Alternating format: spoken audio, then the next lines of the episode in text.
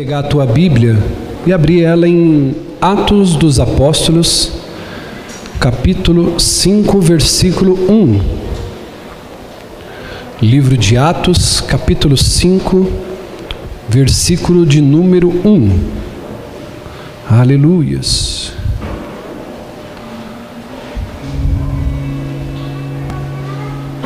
Glória a Deus.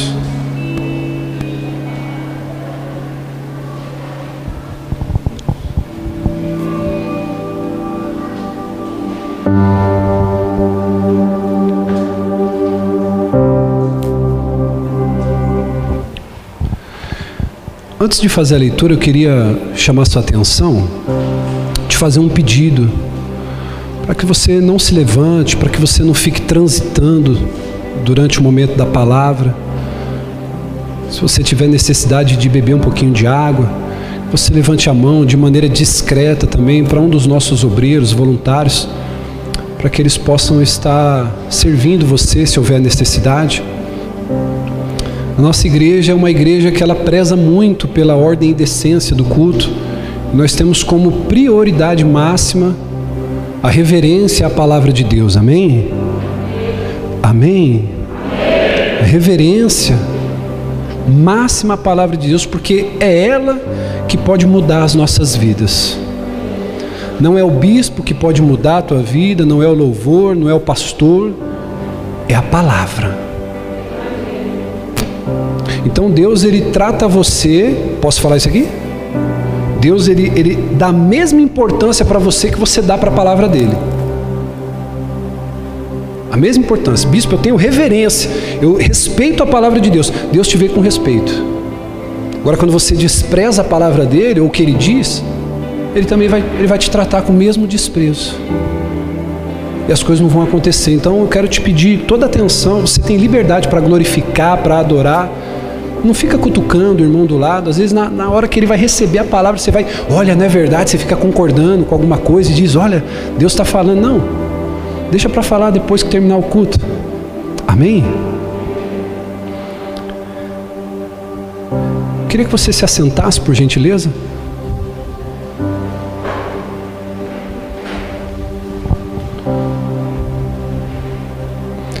Atos capítulo 5, versículo 1. Quem achou, diga amém. Um homem chamado Ananias, juntamente com Safira, sua mulher, também vendeu uma propriedade. Ele reteve parte do dinheiro para si, sabendo disso também sua mulher, e o restante levou e colocou aos pés dos apóstolos. Então perguntou Pedro: Ananias, como você permitiu Satanás encher o seu coração, a ponto de você mentir ao Espírito Santo?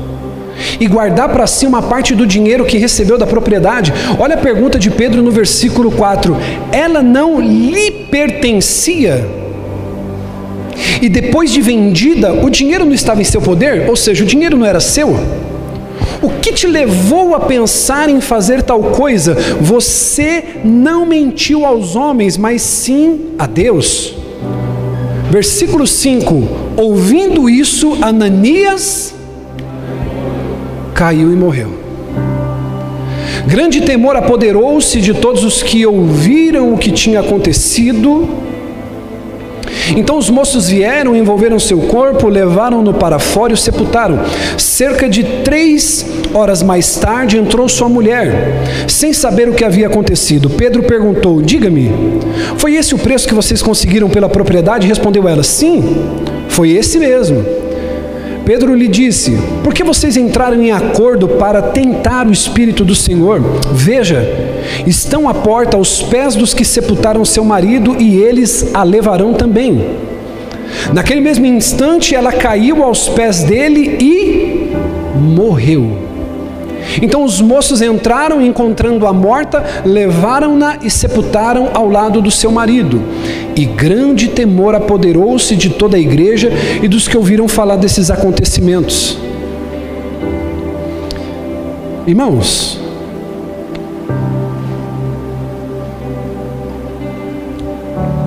quando eu li esse texto, eu confesso para vocês que me causou uma certa estranheza porque nós temos aqui uma história incrível de um casal que deu uma oferta generosa para a igreja. Diga-se de passagem que se foi uma venda de uma propriedade, não foi um dinheiro habitual, foi um dinheiro de anos de trabalho. E fique com teu coração em paz que nós vamos falar sobre dinheiro, mas o pastor não quer o seu dinheiro. Diga ufa.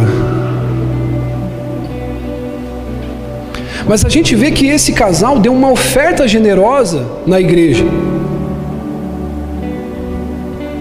Só que no mesmo dia eles morrem dentro da igreja, porque Deus os matou. Eles acabaram as suas vidas numa sepultura. E eu quero alertar você para essa noite sobre o perigo de nascer na igreja, crescer da igreja, ofertar na igreja, casar na igreja, ser batizado na igreja, fazer tudo dentro da igreja e morrer também dentro da igreja e de repente seu destino no seu céu. Por isso eu quero falar sobre um tema nessa noite muito precioso que pode mudar a tua vida. Você crê nisso? O tema dessa noite é aprendendo com a mentira. Porque todo sábio, ele traz lições não só daquilo que é bom, mas também daquilo que é ruim. Então a gente vai olhar aqui para a história de vida de Ananias e Safira, a gente vai ver que já existia um grande temor e respeito do povo para com os discípulos. No capítulo 3 e 4 do livro de Atos, a gente vai ver que os apóstolos eles estavam com a estima lá em cima, cheios do Espírito Santo, e o povo tinha uma boa percepção a respeito dos apóstolos. A ponto da Bíblia dizer que Pedro e João, diga comigo Pedro e João, pode ser melhor, Pedro e João, eles, cheios do Espírito Santo, Pedro ele cura um paralítico, ele cura um homem enfermo há 40 anos, e quando isso acontece, os fariseus, os líderes da sinagoga, eles ficam possuídos de raiva, possuídos de inveja, possuídos de sentimentos ruins contra Pedro e João, a ponto de mandar prender esses dois homens, os dois apóstolos. E o que que acontece? Eles tentam pressionar Pedro e João para que eles não pregassem mais em nome de Jesus. Só que enquanto eles eram interrogados, a igreja orava por eles, orava pelos seus líderes. E eles não conseguiram castigar Pedro e João porque o tamanho do milagre era muito notável. Não tinha como ninguém refutar um milagre, porque o homem que foi curado, ele havia 40 anos que sofria daquela enfermidade. Você consegue entender isso? Então eles não tinham argumentos. Então eles ameaçam Pedro e João dizendo o seguinte: olha, vocês vão ser libertos e vocês não façam mais isso, não preguem mais o nome de Jesus. E aí eles dizem algo que eu acho maravilhoso. Eles dizem assim: será que é mais coerente obedecer vocês que são homens ou obedecer a Deus que mandou que a gente pregue? Então dali eles saem. Eles voltam para os discípulos, eles voltam para a comunidade cristã. E aí então eles começam a se relacionar. A Bíblia diz que aquela comunidade, ela tinha tudo em comum. Era tanta coisa em comum que eles tinham que as pessoas que tinham muitas posses, elas começaram a dizer assim: não tem sentido a gente ter dois carros, três carros, estou conjecturando para você, contextualizando. Mas o que adianta a gente ter tantas posses e dentro da mesma comunidade de fé que a gente está, ter pessoas que não têm nada? Então a Bíblia vai dizer no capítulo 4 que os discípulos eles começaram a ver um movimento dentro da comunidade de fé cristã primitiva aonde as pessoas que se achegavam, elas começaram a trazer os seus bens aos pés dos apóstolos. Então chegava a pessoa lá e dizia: Cara, eu estou cheio do Espírito Santo, a minha vida mudou. Não tem sentido viver correndo atrás de tantas coisas, sabendo que tem gente sofrendo. Eles iam, vendiam suas propriedades, eles vendiam tudo que tinham e eles traziam diante do altar, aos pés dos apóstolos. Agora, o que eu quero que você entenda? Que quando eles começaram a fazer isso, nenhum dos apóstolos havia pedido que nenhuma dessas pessoas fizessem uma oferta. Eles tinham tudo em comum, diga comigo, tudo em comum. E isso foi algo que partiu de maneira voluntária. Um foi lá, vendeu o carro, o outro foi lá, vendeu a empresa, o outro foi lá, vendeu a casa. Eles começaram a entregar tudo aos pés dos apóstolos. E é nesse cenário, se você pegar o versículo de número 37 e 38, ou 36 e 37 de Atos 4, põe para mim aqui, filho, Atos 4, 36 e 37, se eu não me engano. Você vai perceber que um homem chamado Barnabé, que eles deram o nome de Barnabé, José, um levita de Chipre, a quem os apóstolos deram o nome de Barnabé, que significa encorajador. Olha o versículo 37. Diz assim: vendeu um campo que possuía e trouxe o dinheiro e colocou aos pés dos apóstolos. Diga amém. Aí nós vamos entrar agora no texto que nós acabamos de ler. E também um homem chamado Ananias e sua esposa Safira. Eles vendem a sua propriedade, combinam entre eles de levar uma parte do valor, e quando ele vai antes da sua esposa ao templo, ele morre. Então, que lição que a gente pode tirar desse texto que a gente acabou de ler? Levando em consideração, meus irmãos, que não foi os apóstolos que pediram nada para a comunidade, eles de maneira voluntária decidiram servir a igreja com os seus bens. Então, Ananias e Safira vão até a igreja na ordem que eu te digo agora, primeiro Ananias e por último Safira. E ele vai entregar uma oferta. E quando ele entrega essa oferta, diga-se de passagem que não foi uma oferta comum, foi uma oferta espetacular, vamos dizer assim. Ele morre. A primeira coisa que eu quero refletir com você aqui, você precisa abrir o teu coração, porque senão isso aqui vai te ofender. Isso aqui vai te ferir. E não é essa a minha intenção. A minha intenção como seu pastor é abençoar teu coração. Amém? A minha intenção como teu pastor é te converter dos seus caminhos. Eu não tenho poder para isso, mas a palavra que eu prego, ela tem poder para isso. Fica tranquilo também, porque se você não abrir o teu coração para o Espírito Santo, ele não pode te convencer do pecado, da justiça e do juízo. Eu não tenho poder para isso, mas a palavra tem. Então a primeira coisa que a mentira nos ensina, a gente precisa aprender. A primeira coisa que a mentira nos ensina é que por mais que a mentira seja bem feita, um dia a casa cai. Então você precisa a partir de agora prestar muita atenção. Você que é casado, você que é solteiro, você que é empresário, você que é um cristão, um dia a casa cai. Não adianta pensar que vai mentir direitinho, vai mentir escondidinho, vai fazer, você vai montar muito bem a sua casinha de madeira que não vai aparecer. Um dia a casa cai. Um dia a mentira vem à tona, um dia as coisas são expostas. Esse casal vivia uma mentira. Eles estavam na igreja, mas eles não eram igreja. Eles estavam cultuando, mas eles não prestavam um culto. A vida não condizia com o que eles diziam. Você conhece alguém assim? Baixa a mão, pelo amor de Deus.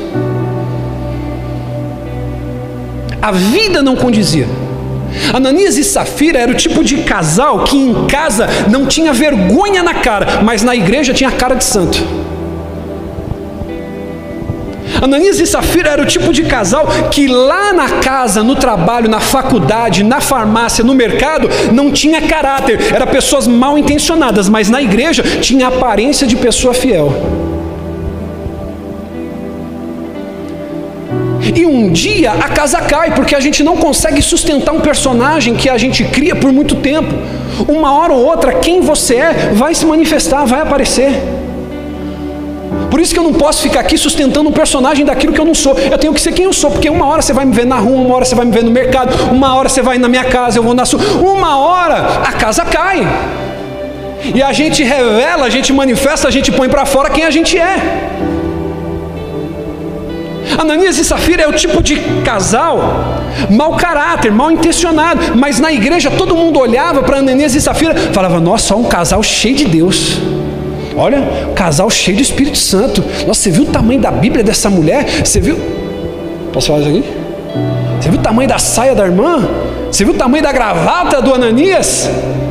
Você viu o tamanho do salto da Safira? Ali é uma mulher de Deus, ali é um homem de Deus. A cara de piedade na igreja era uma coisa, mas em casa era outra. Ananias e Safira é um tipo de casal que eles eram maliciosos fora da igreja, mas dentro da igreja eles tinham aparência de piedosos. É aquele tipo de pessoa que vive uma vida dupla. É aquele tipo de pessoa que glorifica a Deus com os seus lábios na hora do louvor, mas ela faz futrica e apodrece o corpo de uma outra pessoa com a fofoca de um irmão. Um dia a casa cai. Um dia a máscara do fofoqueiro cai. Um dia a máscara do maldizente cai. Um dia a máscara do falso traz, do disse-me disse, do que fala, do que disse, do que leva, do que traz. Um dia cai, porque a gente não consegue mentir uma vida inteira para sempre. Então, preste atenção nisso aqui. Por que, que Ananias e Safira não conseguiram permanecer de pé diante da comunidade cristã? Porque eles esqueceram do Salmo de capítulo 1 e versículo 5 que diz que os ímpios não subsistirão na congregação dos justos. Tem pessoas que se afastam da igreja, a pessoa põe na conta do pastor, fala: Pastor, o senhor não visitou, o senhor não amou, o senhor não orou, o senhor não fez. Não, irmão, tem pessoa que não aguenta ficar dentro da igreja porque a cara é de piedade, mas por dentro ela está apodrecida por um caráter deformado. Ela é um ímpio no meio da congregação do justo, ela não consegue permanecer, ela não consegue ficar. Ananias e Safira se esqueceram disso, de que aqui o que a gente prega aqui dentro é integridade de vida, tanto lá fora como aqui dentro. Não adianta eu adorar a Deus com os meus lábios aqui e amaldiçoar minha esposa e os meus filhos em casa. Um dia a casa cai. Olhe para duas ou três pessoas, diga para ele assim: um dia a casa cai. Então não tem para onde eu correr, por isso que eu amo a Bíblia, porque a Bíblia me chama para o arrependimento. A Bíblia me chama para colocar a minha vida em ordem. A Bíblia me chama para lutar contra o meu estilo de vida danoso, pecaminoso. Então, bispo, vou ter que falar isso aqui. Ô bispo, por que, que para mim é difícil estar no meio de crente, estar no meio da igreja? Porque, porque, irmão, o ímpio não consegue subsistir no meio do justo, na congregação do justo.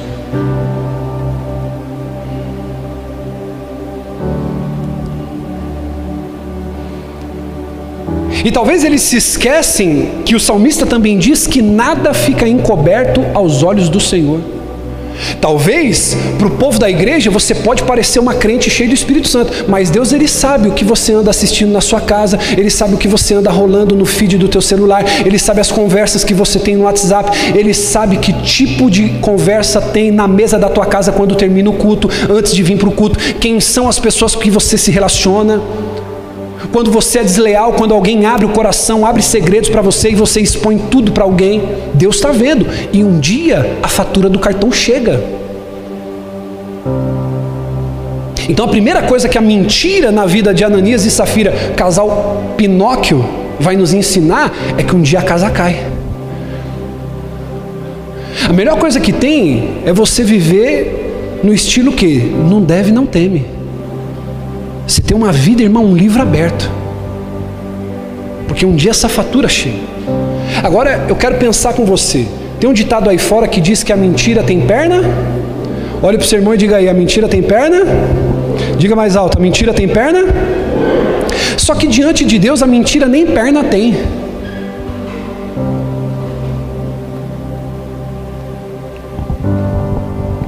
Diante de Deus a mentira nem perna tem.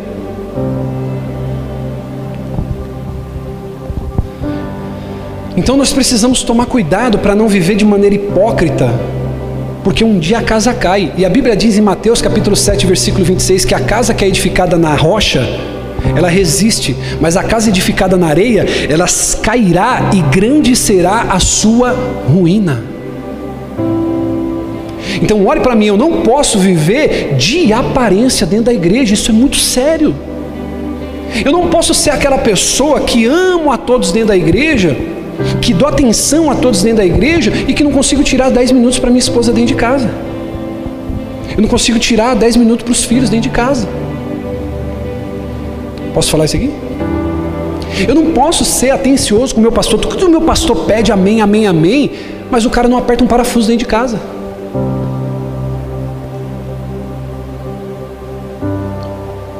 Eu não posso ser uma pessoa que vem para um lugar como esse, adorar a Deus, dizer que eu sirvo a esse Deus. E quando eu vou na empresa, eu estou metido em futrica, eu estou metido em conversa, eu estou metido em fofoca, eu estou metido em disse-me-disse. Isso aí, irmão, blasfema o nome de Deus no meio dos incrédulos.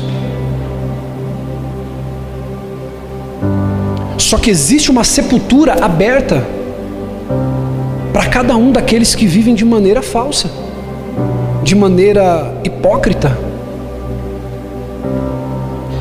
Então a primeira lição que a mentira nos traz é que um dia a casa cai.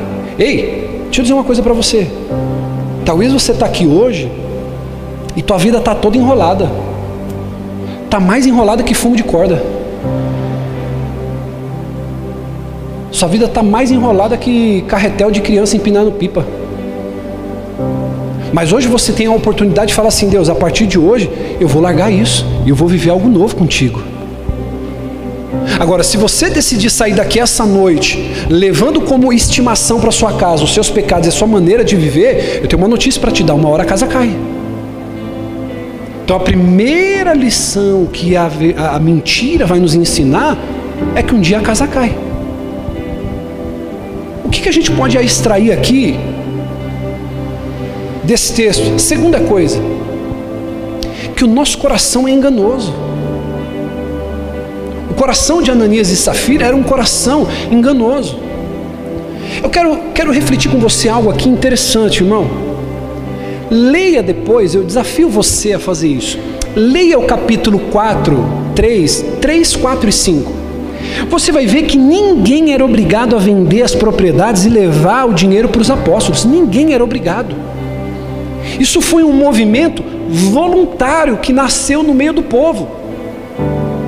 Os apóstolos não pediram isso. Então eles não eram obrigados. Agora a pergunta que eu quero fazer para você, agora nós vamos construir um pensamento em torno disso. É isso que a Bíblia diz. Bem-aventurado aquele que medita na palavra de Deus. Nós estamos fazendo isso, meditando sobre a palavra. Agora, você precisa usar inteligência, irmão. Você não precisa agora usar o intelecto, você não precisa usar agora o sentimento, você tem que usar a razão, a inteligência. Pensa comigo agora, pensa comigo. Se eles não eram obrigados a vender a propriedade, se eles não eram obrigados a levar o dinheiro aos apóstolos, eu te faço uma pergunta retórica agora: por que, que eles fizeram esse sacrifício? Você lembra que eu pedi para abrir aqui o capítulo 4, versículo 36 e 37? O que, que dizia no versículo 36 e 37? De um homem chamado José, que os apóstolos deram o nome de Barnabé. O que, que esse Barnabé fez? Vendeu um campo e o que, que ele fez? Levou dinheiro para os apóstolos. Se a gente pega para fazer uma interpretação, para a gente analisar, a gente vai chegar a uma conclusão que Ananias e Safira conscientemente ou não, André, eles fizeram aquilo porque eles queriam ser honrados, bem vistos, queriam estar em boa fama com os apóstolos, tal como Barnabé foi. Agora você perceba que Barnabé foi citado no texto, Ananias e Safira também, só que para o lado negativo. Então escute o que eu vou dizer para você, irmão. Em outras palavras, o que, que isso quer dizer? Que Ananias e Safira, eles foram enganados pelo próprio coração. Eles foram levados por um sentimento que os enganou. Quem sabe na hora de levar aquela oferta, na hora de fazer o sacrifício, eles colocaram uma máscara sobre tudo que estavam fazendo, e eles convenceram a si mesmo que eles estavam fazendo algo para Deus, quando na verdade não estavam. Porque o nosso coração pode nos enganar esse ponto da gente pensar que está fazendo algo para Deus e na verdade não estamos. A gente não está sendo sincero. Eles não fizeram um sacrifício para Deus, eles fizeram um sacrifício em benefício próprio, para alcançar uma graça, para alcançar um favor, uma posição de destaque na igreja. E quantas vezes, irmão, tem pessoas que, eu não, eu não vou dizer que algum aqui seja esse o caso, mas principalmente a começar da liderança agora, para todos que estão aqui nos ouvindo, nós temos que tomar cuidado se não subimos aqui com uma certa vaidade para adorar o nosso próprio ego ao invés de adorar a Deus. Porque o nosso coração pode nos levar a esse engano, irmão. Você precisa agora usar a inteligência. Você precisa usar agora o seu raciocínio para entender o que eu estou te dizendo. Porque se não era obrigado vender, se não era obrigado levar o dinheiro até eles, por que, que eles fizeram aquilo? Porque, irmão, eles olharam e perceberam que toda a igreja estava ajudando.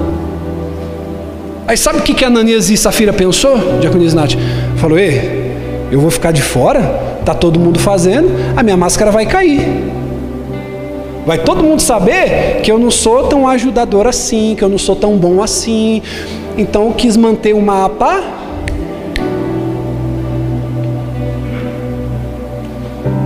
O coração é enganoso, irmão. Escute isso, olhe para mim e redobre sua atenção. Quantas vezes nós fazemos esse tipo de adoração e de oferta? Quantas vezes, irmão, pessoas levantam um envelope para cima vazio, mas é que é para o vizinho do lado olhar e dizer assim: não, ele está ofertando, ele tem um coração generoso, mas por dentro ele fala assim: pastor, miserável, toda vez quer arrancar meu dinheiro. Só que ele pega o envelope e ele levanta para cima e diz assim: Ô oh, Senhor, eu te adoro. E na hora da oração ele é ora, com o envelope vazio ainda para dar pinta de quem está do lado do que? Não, eu sou uma pessoa generosa. O coração é enganoso. Será que você está querendo impressionar quem? A Deus? Ou como Ananias e Safira, você está querendo impressionar quem está à tua volta? O nosso coração é enganoso. Ananias e Safira seguiram o próprio coração e eles acabaram no buraco, porque a Bíblia diz em Jeremias 17,9 que enganoso é o coração mais do que todas as coisas. Então, olhe para mim e entenda o que eu quero dizer para você. Você não pode seguir o teu coração, você tem que guiar o teu coração. Você já ouviu quando a pessoa diz assim: Ô bispo, eu senti no coração de te ligar. Olha, eu senti no coração de te dar uma revelação. Deus me defenda, irmão. Ô bispo, eu senti no coração de Irmão, esse negócio de sentir no coração, sabe por quê? Posso falar isso aqui, sim ou não? Porque com Deus é convicção. Quando Deus fala, você não tem dúvida. Quando Deus, irmão, não tem essa. Não tem essa. Quando Deus fala para você, você vai enfrentar o leão, você vai enfrentar o urso, você vai enfrentar o gigante. Quando Deus fala para você, você vai com determinação, você vai até o fim. Ai, bispo, eu senti no coração. Quem você já viu sentir no coração uma coisa hoje e amanhã sente outra? É assim. O coração é enganoso. Quantas vezes, irmão, já aconteceu com você? Você trabalha numa empresa, ou você vai em algum lugar, eu não sei, e você chega no ambiente, às vezes você não está bem, às vezes você não está legal. Aí você chega no ambiente e você tem a sensação de que você não é bem-vindo ali, você tem a sensação de que estavam falando de você. Quem já passou por isso? Mas aquilo às vezes não reflete a verdade, é você que não estava bem, você que teve a impressão. Muitas vezes a gente tem um instinto, eu não estou querendo anular isso mas muitas vezes é a nossa sensação, é o nosso sentimento. Principalmente, pastor Diego, você me corrija se eu estiver errado, se a pessoa tem uma estima baixa. Se a pessoa tem uma estima baixa, psicologicamente falando, ela, ela já vai automaticamente, para uma pessoa que tem uma estima mais alta, é mais resolvida dentro dela, ela vai achar que está sendo desprezada. Sim ou não? Isso é comprovado. Então eu não posso seguir o meu coração. Diga aí para o irmão que está do seu lado, diga assim: você deve guiar o teu coração. Diga para ele assim: não siga teu coração, senão vai dar ruim.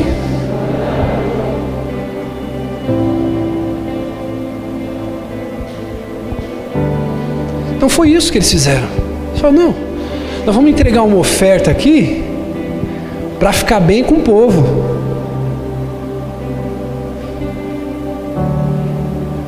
Então, eu quero te dar um conselho dessa noite. Cuidado. Eu vou dizer mais duas vezes: cuidado. Cuidado.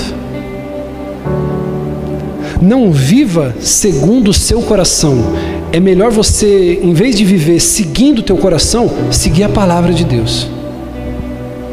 Amém? Amém? Teve uma pessoa que um bom tempo atrás começou a congregar com a gente, congregar um mês, dois meses, três meses, quatro meses, cinco meses, e não era um dizimista fiel. E aí essa pessoa me procurou uma vez e falou assim: Ó oh, bispo, conversei com a minha esposa, vamos começar a dizimar aí agora, viu? Eu falei: Amém, filho. Como eu digo para qualquer um.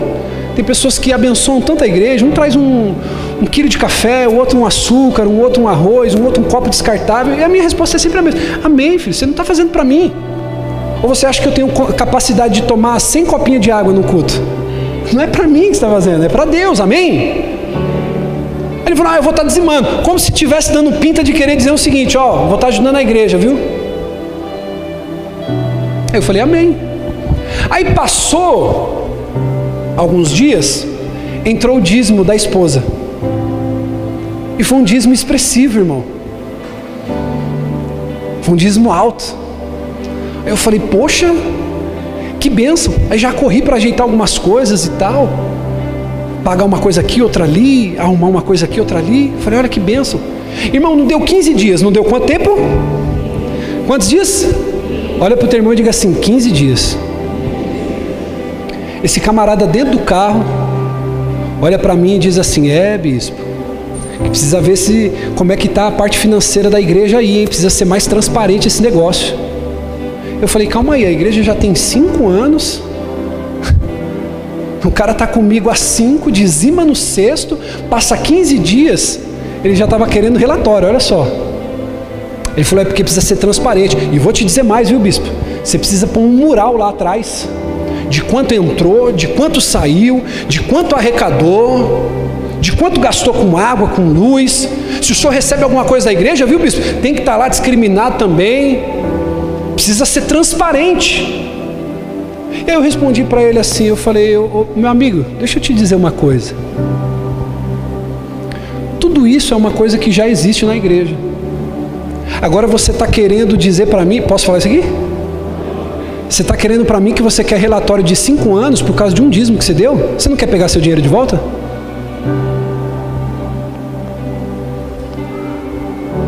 Porque tem pessoas que caminham comigo há tantos anos e nunca fizeram um questionamento. Sabe por quê? A pessoa que dá não questiona, porque ela não está dando para o pastor, ela está dando para quem? Aí eu falei assim: ó, faz o seguinte, irmão. Você quer acesso? Você quer um dia saber como é que é as finanças dessa igreja? Irmão, eu estou doido para abrir as finanças da igreja para você, porque você vai falar assim: eu preciso dizimar mais, eu preciso ajudar meu pastor. Agora, você quer, você quer saber, você quer conhecer, você quer mais a fundo? Você tem que ter tempo de caminhada, irmão. Eu não posso abrir a, a, a, o armário da minha casa para mostrar para alguém que chega lá na primeira vez, sim ou não? Você abre o teu guarda-roupa para mostrar para alguém que chega lá na primeira vez na tua casa? Agora a pessoa que tem amizade contigo, irmão, já caminha com você cinco anos, seis anos, sete anos. Você vai, a pessoa vai precisar pedir licença para abrir tua geladeira, irmão. Você está almoçando com você lá, você vai falar, oh, eu não vou te servir não. Vai lá. Aí eu pego esse exemplo para dizer para você, meu irmão, essa pessoa entregou para Deus ou ela entregou para manipular depois a situação lá na frente?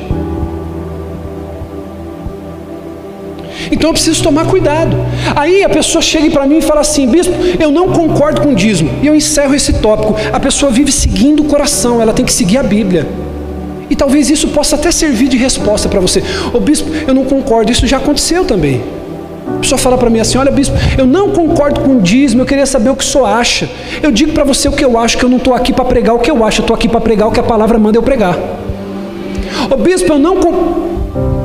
Eu vou ter que falar, minha esposa está ali, não, não fala, eu vou ter que falar. Posso falar? Ô bispo, eu não concordo com o dízimo, sabe o que você faz? Você pega a parte que fala para você dar o dízimo, assim, se arranca e cola uma outra coisa.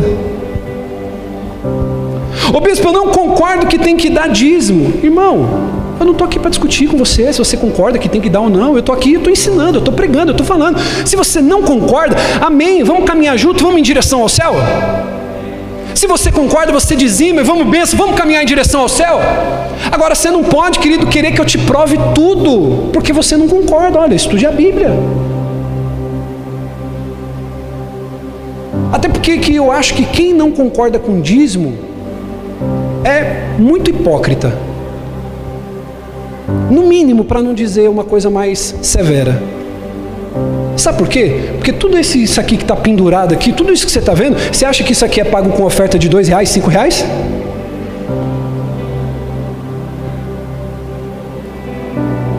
Isso aqui é pago ó, com suor, irmão. Isso aqui, ó.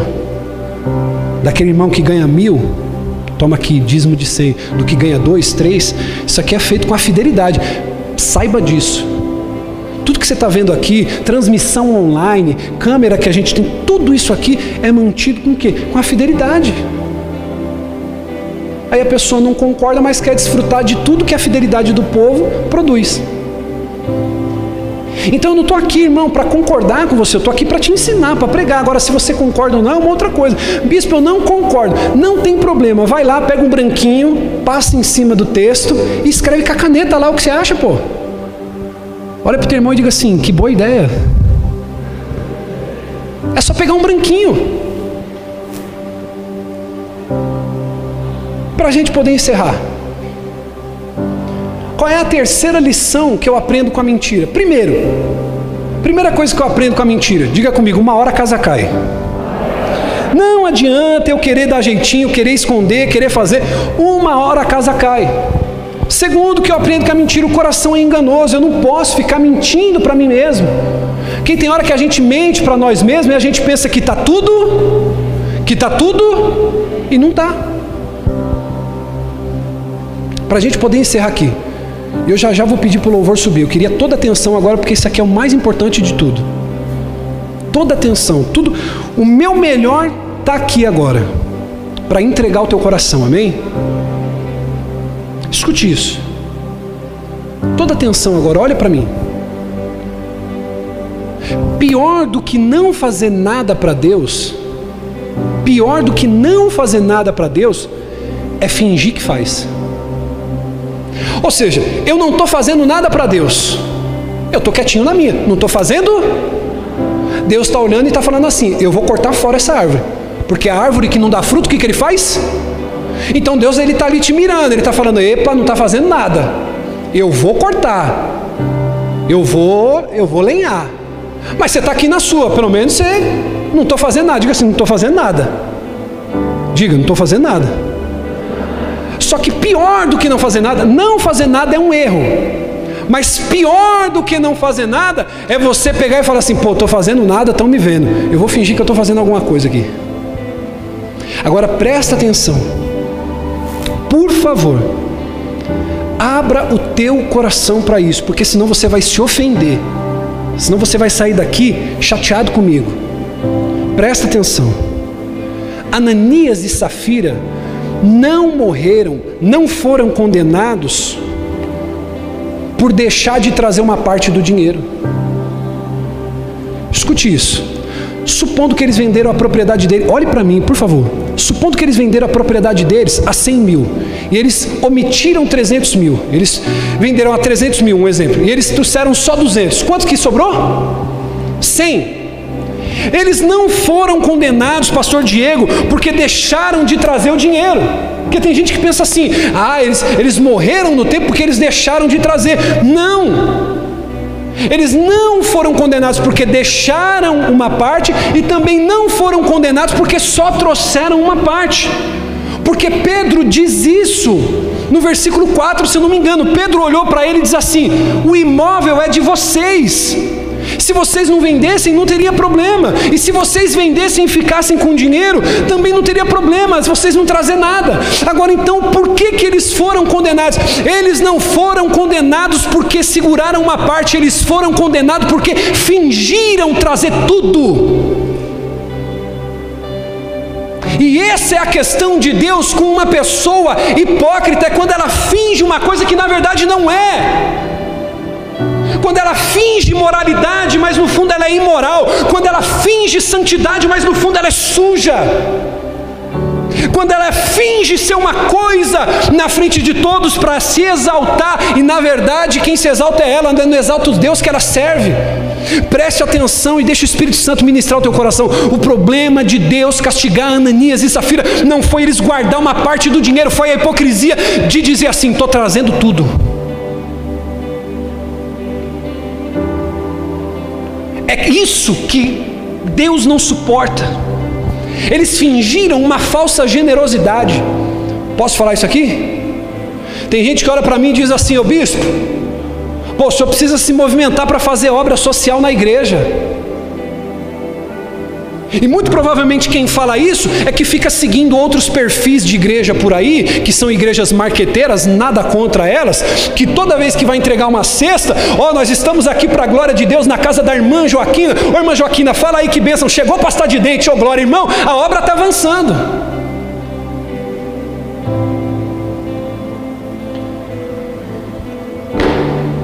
Eu não admito você achar que tem o direito de falar comigo desse jeito, sabe por quê? Está aqui minha esposa, fica de pé. Fica de pé, por favor. Eu já tirei dinheiro da, do aluguel da igreja para ajudar membro dessa igreja. E ela falou assim para mim, meu amor, você é doido. Eu falei assim, não, eu não sou doido. Eu não posso ver o povo da igreja deixando de pagar água, deixando de pagar luz. Eu atraso o aluguel da igreja, mas o povo que caminha do meu lado não vai passar por isso. E estou falando agora porque eu acho pertinente. Mas eu não preciso sair com uma câmera aqui constrangendo o irmão. Ô irmão, ó, você precisa melhorar o seu dízimo, a sua oferta, porque nós estamos fazendo. Irmão, deixa eu dizer uma coisa para você: Deus não tolera a hipocrisia. E a nossa igreja tem obra social e vai bem, obrigado. Você ajudando, dando ou não. Agora, pelo fato de nós não ficarmos lá postando toda hora, não quer dizer que a gente não. Porque a gente não quer expor quem está precisando, irmão. Um dia eu já precisei de ajuda, eu sei como é que é.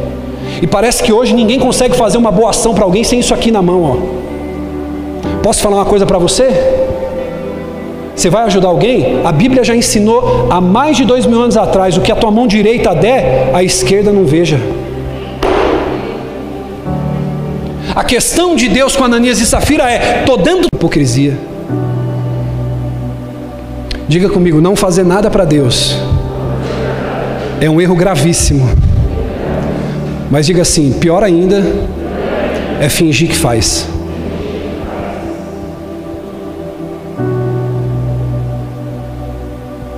A Bíblia diz que a árvore que não dá fruto será cortada.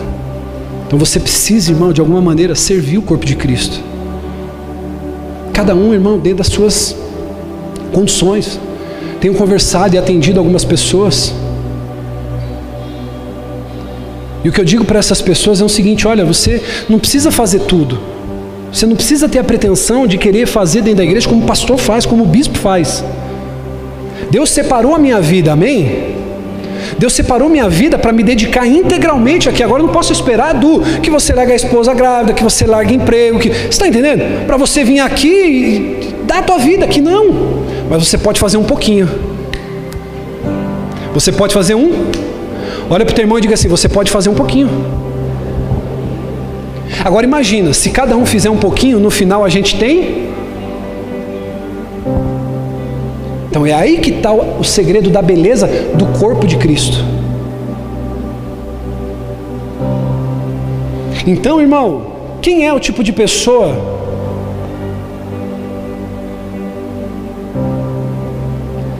que eu falei isso aqui de manhã, mas eu não vou poder falar agora, irmão.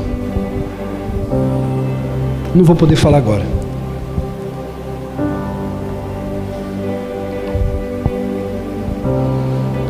O bispo, quando que eu estou sendo um Ananias e Safira? Posso falar isso aqui? Quando você só pega na Bíblia na hora do culto, mas você não pega na Bíblia dentro de casa. Você pega na Bíblia, você senta aqui, você lê, você abre. Você até tem cara de religioso, você até tem cara de alguém que é temente a Deus, mas você abre qualquer coisa dentro da tua casa, menos a Bíblia.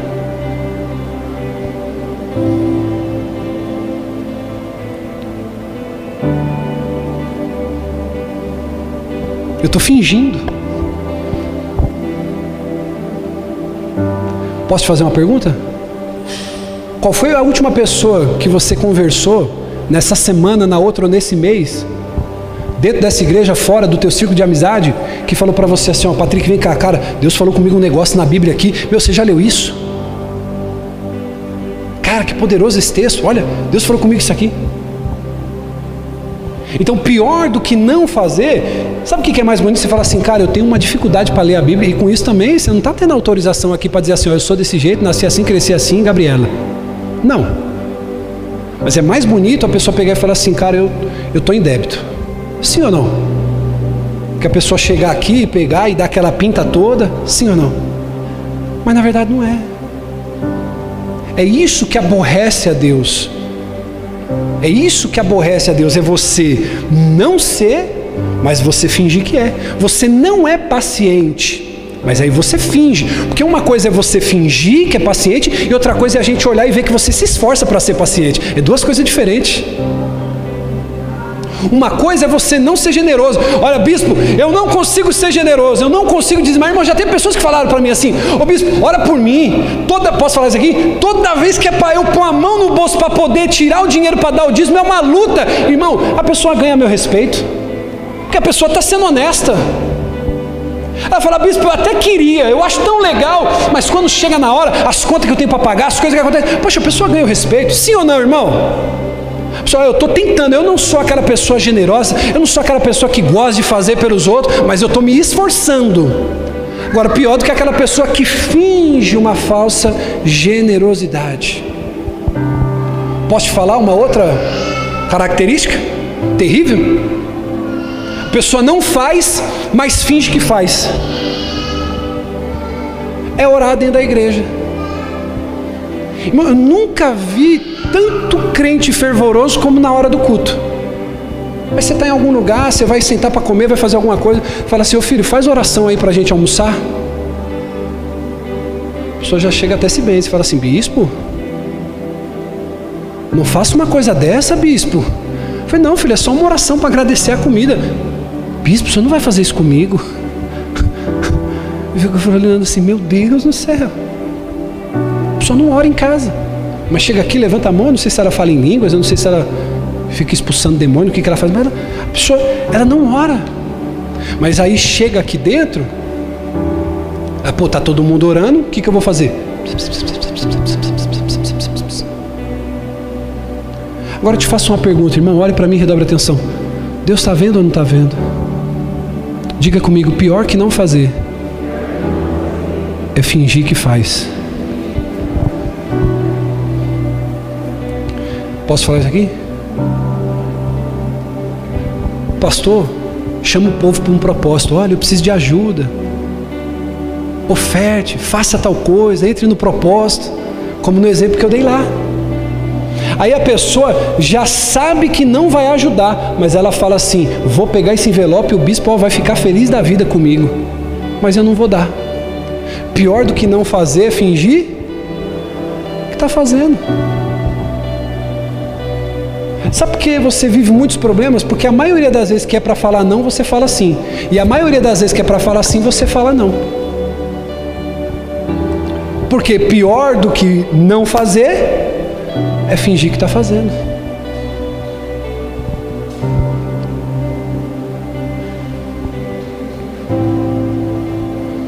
Eu quero encerrar aqui para orar por você. O que, que eu preciso aprender com a mentira. Pior do que não fazer é fingir que faz. Escute isso. E o louvor pode subir, por gentileza. Escute isso aqui. A pessoa não prega para ninguém. A pessoa não fala do amor de Jesus para ninguém. A pessoa é um crente 007 na faculdade, na escola, no trabalho. Ninguém sabe que o cara é crente, ninguém sabe que o cara serve a Deus. Aí nós estamos na igreja e vamos falar assim: vamos orar pelos perdidos, vamos clamar a Deus por salvação. Aí ele é o primeiro a chorar. Ele é o primeiro a dizer: Senhor, manda os perdidos.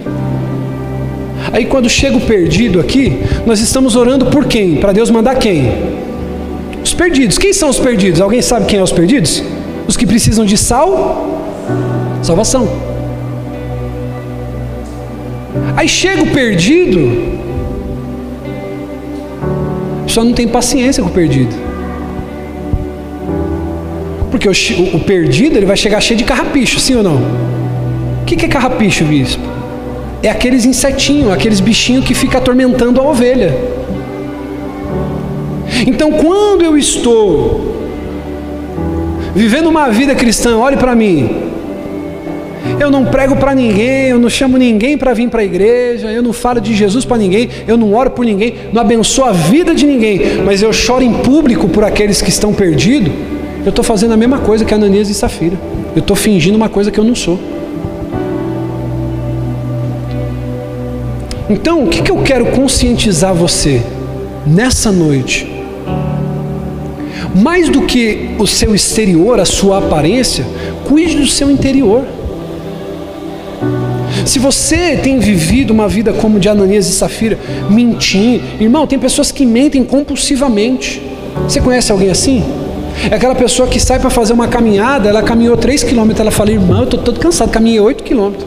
A mentirinha pequena, compulsiva. Ela ganha mil de salário, ela fala, não, eu estou ganhando dois mil. Aquela pessoa que ela mente compulsivamente, tudo tem que ter ou aumenta ou subtrai alguma coisa. Então, uma hora a casa cai. Você não precisa mentir. Olha, bispo, eu tenho essa dificuldade. Eu tenho essa dificuldade. Irmão, o meu casamento, o meu ministério começou a crescer tanto quando eu parei de me preocupar em ser quem eu sou para você. Até porque, irmão, se você quiser gostar de mim, você tem que gostar de mim pelo que eu sou. Sim ou não? Tem que gostar de mim pelo que eu sou.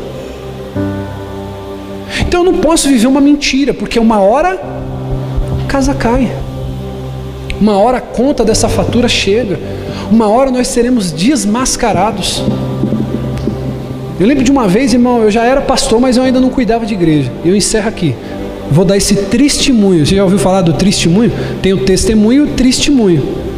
Eu estava saindo de um, de um ambiente aqui na Oliveira Freire. Eu já era pastor, não era pastor de igreja ainda, não pastoreava como titular, eu era pastor auxiliar. E aí, irmão, eu estava saindo de ré do carro, de uma loja, uma autoescola. Eu estava saindo de ré. Eu não sei de onde que bueiro que apareceu um moleque. Ele começou a ficar dançando atrás do carro e batendo no, no, no, no, no porta-mala. E não sei o que. Eu peguei e falei, ô menino, sai daí. E ele ficou lá, atazanando. Eu não sei se estava com pressa ou não, provavelmente estava, porque vida de pastor é assim, né? A gente sempre está com pressa de um lugar para o outro. Aí, irmão, eu na carne, dei, dei a ré e dei aquele totozinho pro menino, tipo assim, se ligar que eu queria sair. Aí quando ele saiu, ele olhou e falou assim: Ô pastor, desculpa aí, eu só estava brincando. Irmão, pensa minha cara onde foi parar.